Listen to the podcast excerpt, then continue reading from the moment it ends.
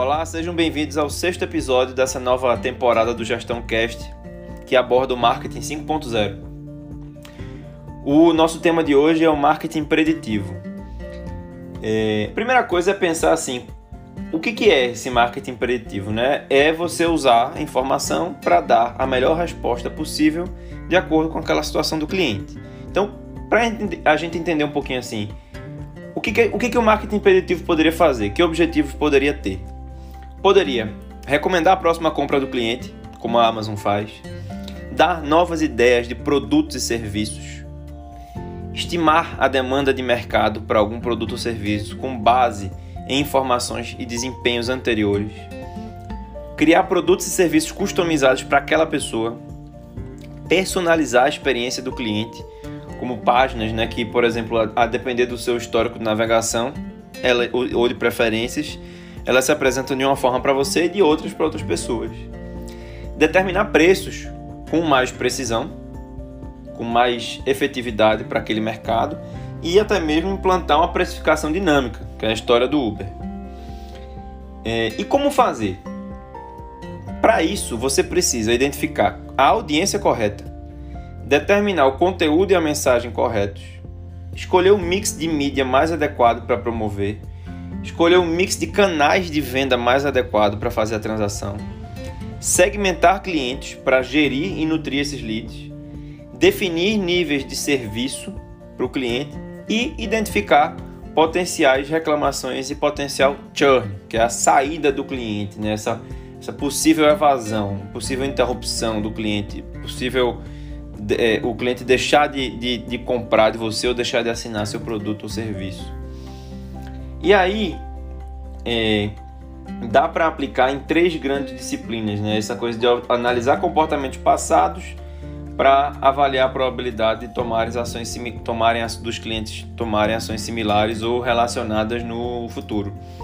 Você pode pensar na gestão de clientes, então, descobrir oportunidades de upsell e cross-sell, ou seja, de vender mais, de vender outros produtos, de vender pacotes de produtos, né, conjuntos de produtos prever fidelização, prever o valor de vida do cliente, o chamado LTV, né? o, o, o valor do cliente ao longo de toda a vida dele, a partir do perfil e do, dos hábitos, e detectar o churn, que é essa saída, e determinar o melhor próximo passo para cada cliente.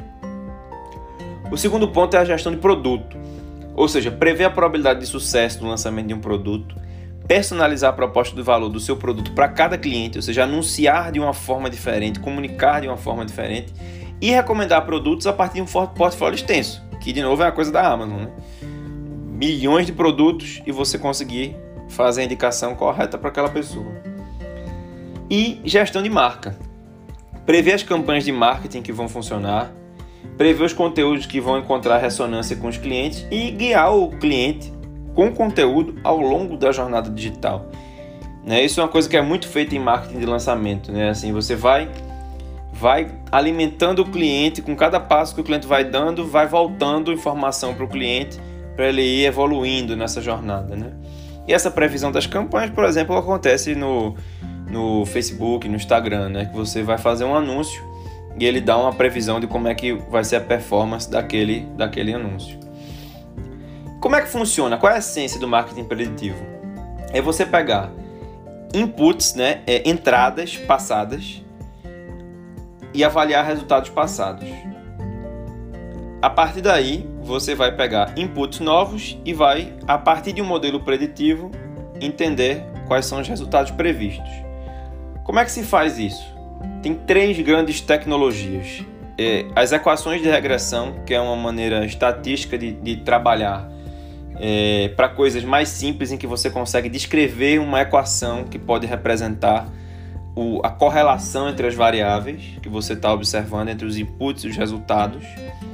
Uma filtragem colaborativa, que é você construir recomendações a partir de preferências e clusters de clientes e produtos, segmentar clusters de clientes e relacionar ele a clusters, a, eles a clusters de produtos, ou por redes neurais, que é um, uma tecnologia muito mais complexa que na verdade usa algoritmos que se treinam para descobrir causalidades, dependências, associações, considerando esses inputs e outputs, mas sem uma fórmula clara, ou seja, é a própria máquina vai testando e simulando e tem muitos métodos é, por trás disso e vai aprendendo.